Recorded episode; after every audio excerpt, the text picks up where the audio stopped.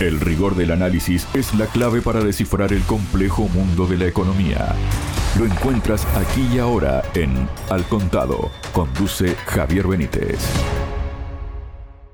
Hola, bienvenidos. Les habla Javier Benítez. Los funcionarios de la administración del presidente Joe Biden están mucho más preocupados por la corrupción en Ucrania de lo que admiten públicamente, según sugiere un documento confidencial de estrategia estadounidense que ha sido obtenido por el diario estadounidense Político.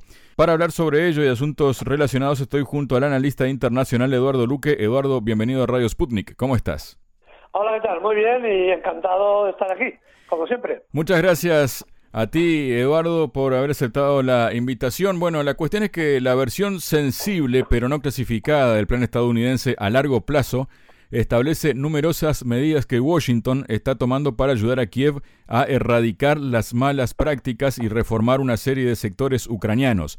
Destaca que la corrupción podría hacer que los aliados occidentales abandonen la lucha de Ucrania contra la invasión rusa, según dice el periódico político, y que Kiev no puede posponer el esfuerzo contra la corrupción. ¿Es posible que los aliados occidentales y esto entre comillas, y que no se malinterprete, Eduardo, que por la simple corrupción de Kiev dejen de apoyar a Ucrania en el conflicto contra Rusia? A ver, esto es como hacer la cuadratura del círculo, porque realmente el régimen de Zelensky es un régimen que está basado precisamente en la corrupción al más alto nivel y eso es lo que mantiene de alguna forma unida a la clase dirigente ucraniana. El robo sistemático que han producido y han llevado a cabo anteriormente antes de la guerra y ahora evidentemente con la guerra. Y aparte hay, hay, un, hay un factor eh, em, de cinismo político muy importante, ¿no? Porque yo apunto un detalle, ¿no? El Fondo Monetario Internacional, desde que comenzó la guerra en Ucrania, ha prestado aproximadamente, millón arriba, millón abajo, más de 130 mil millones de euros, de dólares, perdón, en ayuda financiera y, y militar a Ucrania. Pues bien, paradójicamente, cuando el Fondo Monetario hace un préstamo, de esta importancia o incluso mucho menor, requiere obligatoriamente que se hagan una serie de auditorías constantes a ese dinero para ver dónde va y en qué se invierte. Pues bien, en el contrato del Fondo Monetario ahora ha sido revelado que hay una partida que dice que no habrá control, es decir, auditorías sobre ese dinero hasta que no se puedan hacer. Entonces, ¿qué se está diciendo? Se está diciendo básicamente que el Fondo Monetario está regalando dinero sin control presupuestario de ningún tipo al régimen de Zelensky y a todos los que hay alrededor. Por tanto, lo que está haciendo el Fondo Monetario es sencillamente promocionar la corrupción a todos los niveles, porque son cifras realmente extraordinarias. Y hay otro elemento que resulta significativo. Hace muy poquito, hace un mes, salió, se reveló en la prensa, incluida la prensa estadounidense, que el señor Zelensky se había comprado nuevamente otra casa en un sitio paradisíaco, en Egipto, en el Golfo del Sinai, en un sitio donde solamente van eh, grandes estrellas de cine y tienen, como digo, una casa lujosísima con todo lo que se pueda pedir y de la mayor riqueza, y esto se lo ha comprado Zelensky ahora en mitad de la guerra. Pero no es solamente esta, es la segunda mansión que se sepa que se ha comprado en este periodo. ¿De dónde ha sacado el dinero el presidente ucraniano.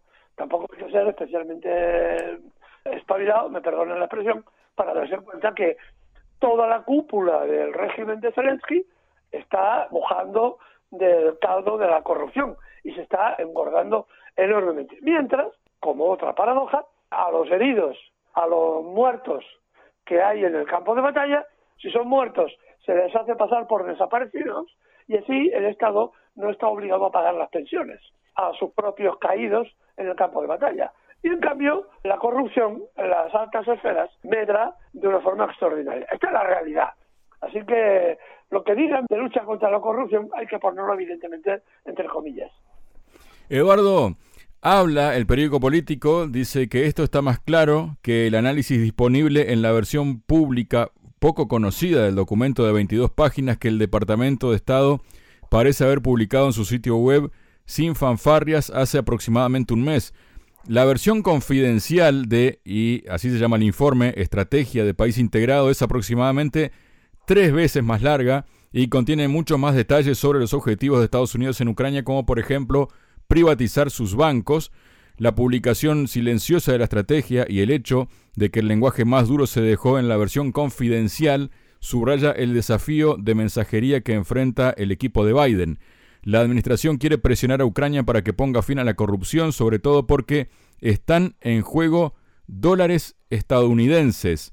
Pero hablar demasiado ruidosamente sobre el tema podría envalentonar a los opositores a la ayuda estadounidense a Ucrania, muchos de ellos legisladores republicanos que están tratando de bloquear dicha asistencia. Cualquier percepción de un apoyo estadounidense debilitado a Kiev también podría hacer que más países europeos piensen dos veces sobre su papel y esto es más o menos lo que yo te consultaba recién, ¿no? Pero llama la atención que diga que les preocupa la corrupción porque están en juego dólares estadounidenses. ¿Cómo se puede leer esto, Eduardo?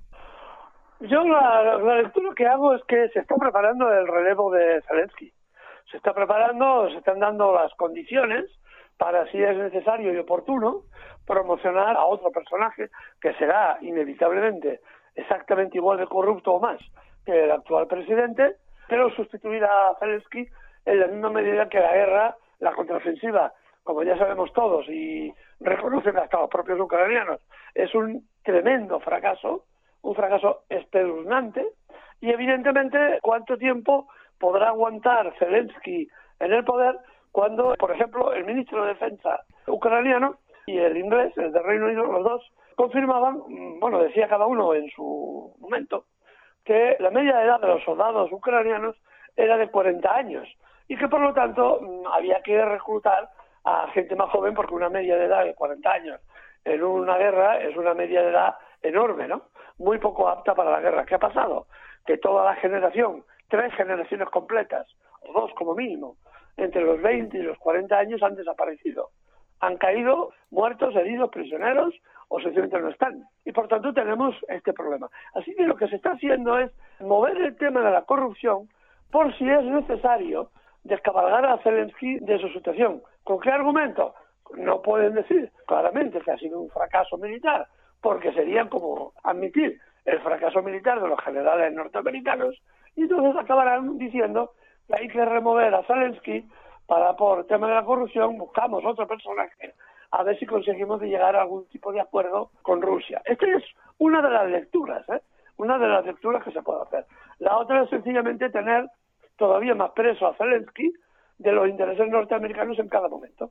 Y evidentemente, lo que tú comentabas, ya hace tiempo que sabemos que las grandes compañías, por ejemplo BlackRock y las grandes compañías químicas alemanas, habían comprado y van a privatizar el suelo ucraniano que para desgracia de estas compañías, el suelo más rico está en la zona de Lugansk y Donbass, que está Rusia. Las tierras, digamos, mejores ya han sido ocupadas y estas compañías esperan, esperaban la victoria de, de Ucrania para quedarse con todo el trigo y la cebada, ¿no? Que se pudiera producir. Esto no se va a producir, ¿no? Pero es una fórmula más de tener a Zelensky perfectamente prisionero de los intereses de Norteamérica o bien preparar su cambio cuando sea necesario o bien las dos cosas. ¿no? Es una maniobra doble, con doble intención, como mínimo. Eduardo, también habla esta publicación de Político que dice que durante meses los asesores de Biden se limitaron a hacer breves menciones a la corrupción. Querían mostrar solidaridad con Kiev y evitar dar combustible a un pequeño número de legisladores republicanos críticos con la ayuda militar y económica de Estados Unidos. Más de un año después del comienzo del conflicto, los funcionarios estadounidenses están presionando aparentemente más sobre el asunto en público y en privado. El asesor de seguridad nacional de Estados Unidos, Jake Sullivan, por ejemplo, se reunió a principios de septiembre con una delegación de instituciones anticorrupción ucranianas. Un segundo funcionario estadounidense familiarizado con las discusiones confirmó a Político que la administración Biden está hablando con los líderes ucranianos sobre la posibilidad de condicionar la ayuda económica futura a reformas para abordar la corrupción y hacer de Ucrania un lugar más atractivo para la inversión privada, pero atención, estas condiciones no se consideran para la ayuda militar. ¿Qué significa esto, Eduardo? Pues es simple, se está preparando, como digo, los cambios en un futuro y lo fundamental es que la, no hay relación en la lucha contra supuestamente la corrupción con la ayuda militar. Por lo tanto, los corruptos serán corruptos y seguirán guardando sus arcas personales. Perdón la interrupción, Eduardo, también tendrá que ver con el mercado negro donde, terminan las armas, ¿no? Que como que les daría igual que las armas cayeran en, el mercado negro, que en la única corrupción se fijarían sería en la otra, ¿no? En la financiera. Sí, sí, eh, a ver, eh, en este momento se ha detectado, hay, hay periodistas italianos que han detectado que hay un enorme almacén de armas y municiones nuevas, novísimas, en la zona de los Balcanes, con la mayoría de armas procedentes de Ucrania que han sido desviadas desde el mercado negro, especialmente la zona de los Balcanes, para hacerlas intervenir después en golpes y en atentados en otros lugares. Hay un detalle curioso que parece que ha desaparecido, que ha, ha pasado desapercibido. El otro día hubo un atentado en Ankara, me parece que era contra el Ministerio del Interior turco. Los suicidas, uno de ellos inmoló a la, a la puerta del ministerio y el otro fue abatido. Entre las armas del terrorista abatido figuraba un lanzador de misiles anticarro de última generación de los que había proporcionado Estados Unidos a Ucrania. Y curiosamente ha acabado en manos de un grupo que dice el gobierno turco que es terrorista y que hacen un atentado en Ankara. Así que vemos la reacción, el hilo, porque esas armas son muy sofisticadas como para que las tenga cualquiera y además llevan un control muy estricto, ¿no? Son armas que son capaces de reventar un tanque de 60 toneladas, ¿no? Entonces son armas que están especialmente controladas. ¿Cómo han aparecido en manos de los grupos terroristas turcos? Pues bueno, esa es la gran pregunta que deberían hacer los generales norteamericanos, ¿no? Porque la corrupción tiene esta doble idea. O sea, hay una corrupción financiera, pero al mismo tiempo hay una corrupción militar, porque la ayuda que recibe Ucrania es ayuda militar y ayuda dineraria, pero que va también para la guerra. Entonces es muy difícil de estriar, separar qué es una cosa y qué es la otra. Lo real es de que armas muy modernas ya han caído en manos de grupos terroristas. El otro día, otro detalle más importante, el otro día Hezbollah, el Partido de Dios del Líbano, hacía una demostración de fuerza frente al régimen de Israel. Y uno de sus militares eh, lucía un fusil antidrón de última generación también que mm, se están usando ampliamente en la guerra de Ucrania. Un fusil antidrón que funciona con rayo láser muy sofisticado y cómo ha caído, cómo está ya en manos de Hezbollah este tipo de armas tan, tan sofisticadas. Evidentemente ahí entra el mercado negro, entra la corrupción y cómo estas armas cuyo objetivo era ir a las tropas ucranianas acaban en manos de Hezbollah o acabar en manos de grupos del PKK, ¿no? Según dicen los turcos, ¿no? Esta es la realidad, ¿no? De la corrupción. Eduardo, hay más cuestiones vinculadas con este tema porque el Pentágono ha advertido al Congreso de Estados Unidos que se está quedando sin dinero para reemplazar las armas de que el país norteamericano ha enviado a Ucrania y ya se ha visto obligado a retrasar el reabastecimiento de algunas tropas según una carta enviada a los líderes del Capitolio. La carta a la que ha tenido acceso Associated Press insta al Congreso a reponer fondos para Ucrania. El Congreso, eh, recordemos que evitó el cierre del gobierno al aprobar un proyecto de ley de financiación a corto plazo durante este fin de semana de 45 días, pero la medida eliminó toda ayuda a Ucrania en el conflicto, ¿no? El contralor del Pentágono, Michael McCord, dijo a los líderes de la Cámara y el Senado que quedan 1.600 millones de dólares de los 25.900 millones de dólares proporcionados por el Congreso para reponer las reservas militares estadounidenses que han estado fluyendo hacia Ucrania.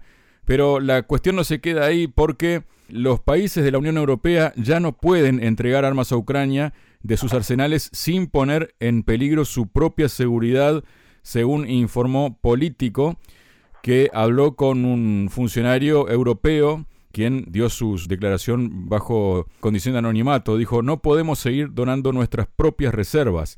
El funcionario añadió que todavía existe un fuerte apoyo público y político a la lucha de Ucrania, pero hemos dado todo lo que no ponga en peligro nuestra propia seguridad. Eduardo, Ucrania está agotando ya, se puede confirmar las economías de Estados Unidos y Europa. Es como si fuera, no sé, fundiciones Ucrania, ¿no? Que está llevándose, tragándose las economías, más que nada tal vez la europea que la estadounidense. ¿Cómo ves todo esto? Sí, evidentemente, esto es eh, fundiciones Ucrania y esto es un edificio en derribo que cuando cae se lleva al edificio de al lado, también se lo lleva por delante, ¿no? Eso es lo que estamos viendo en este momento. Si es verdad lo que dicen todos los militares norteamericanos e ingleses, etcétera, los arsenales de la Unión Europea, de la OTAN y Estados Unidos están bajo mínimo no, lo siguiente. Y además con un grave problema. Mientras Rusia es capaz de producir en torno a 80, 100 tanques T-80 mensualmente, lo que es Europa, Occidente, tardaría no menos de seis meses. Todos los países produciendo tardarían seis meses en alcanzar ese ritmo de producción, ¿no? En cuanto a municiones de tipo guiado de uso de 155, que es lo que se suele utilizar por sistema comparativo, solamente el gasto de proyectiles de Ucrania en un solo día de batalla representa dos meses de producción en Occidente. Entonces, claro, hay un déficit continuado que ahora está provocando que los arsenales occidentales, Alemania está eh, literalmente exhausta, sus arsenales están exhaustos. No tendrían, posiblemente en caso de conflicto con Rusia, no tendrían armamento para defenderse más allá de una semana. Es decir, que mm, realmente es una situación para Occidente muy complicada que está demostrando que quien tiene capacidad de producción es Rusia, no es Occidente, que ha agotado sus capacidades. Es una cosa que siempre hemos dicho en este canal y que hemos explicado, que Occidente producía dinero. Pero al final lo que importa no solo es el dinero, es el hierro, el cromo, el titanio, el petróleo, el gas, los minerales, las materias primas, son las que al final se transforman en vehículos, se transforman en, tanques, en aviones y en armamento, ¿no? El dinero por sí solo, el papel, no fabrica tanques. Necesita materias primas y fábricas que los hagan, ¿no? Y este es el gran problema de Occidente. Fabrica papel, pero no tiene, está perdiendo cada vez más rápido su base industrial. Así que en esta guerra de desgaste, quien tiene la ventaja nuevamente es Rusia. Eduardo, sin embargo, a pesar de lo que dice este funcionario europeo, ¿no? De que Europa está al borde de quedarse sin reservas, tras la decisión, la resolución del Congreso de Estados Unidos de cortar la financiación para salvar el gobierno durante 45 días de Ucrania, tras esa resolución sale Josep Burrell a declarar, tras reunirse con el ministro de Defensa ucraniano Rustem Umerov, que Veremos qué pasa en Estados Unidos, pero por nuestra parte seguiremos apoyando y aumentando nuestro apoyo a Ucrania. ¿Cómo ves estas manifestaciones de Burrell? Eso son eh, palabras de mal pagador. Hay un problema con el señor Burrell que yo diría que alguna vez deberían estudiarlo, eh, analizarlo en la Unión Europea, cosa que dudo que se haga, evidentemente, porque es un lío de corrupción. El señor Burrell, por ejemplo, debería explicarnos a todos los europeos por qué el Fondo para la Paz, que ha desarrollado la Unión Europea está invirtiendo más de 7.000 millones en armamento este año, armamento para Ucrania, pero no hay ninguna auditoría de cuentas. Nadie sabe a dónde va este dinero. Y esto es una realidad objetiva. En el Parlamento Europeo esto no se discute. La Comisión Europea jamás se ha planteado una auditoría de cuentas para decirnos a dónde va este dinero. ¿no? Entonces, seguramente, porque soy muy mal pensado, que hay determinados personajes que de determinadas declaraciones reciben pues una gratificación, entre comillas.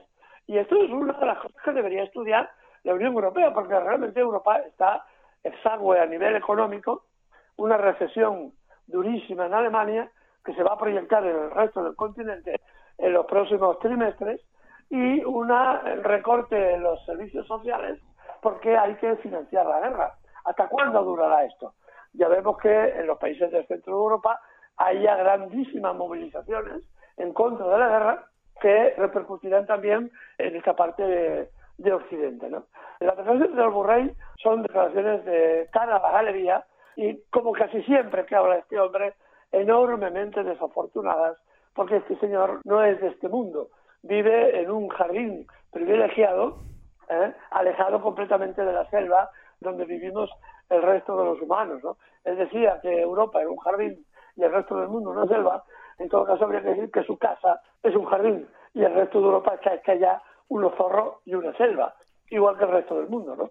Gracias a personajes tan limitados, eh, tan eh, neoliberales como el señor Borrell. Muchas gracias, Eduardo. A vosotros.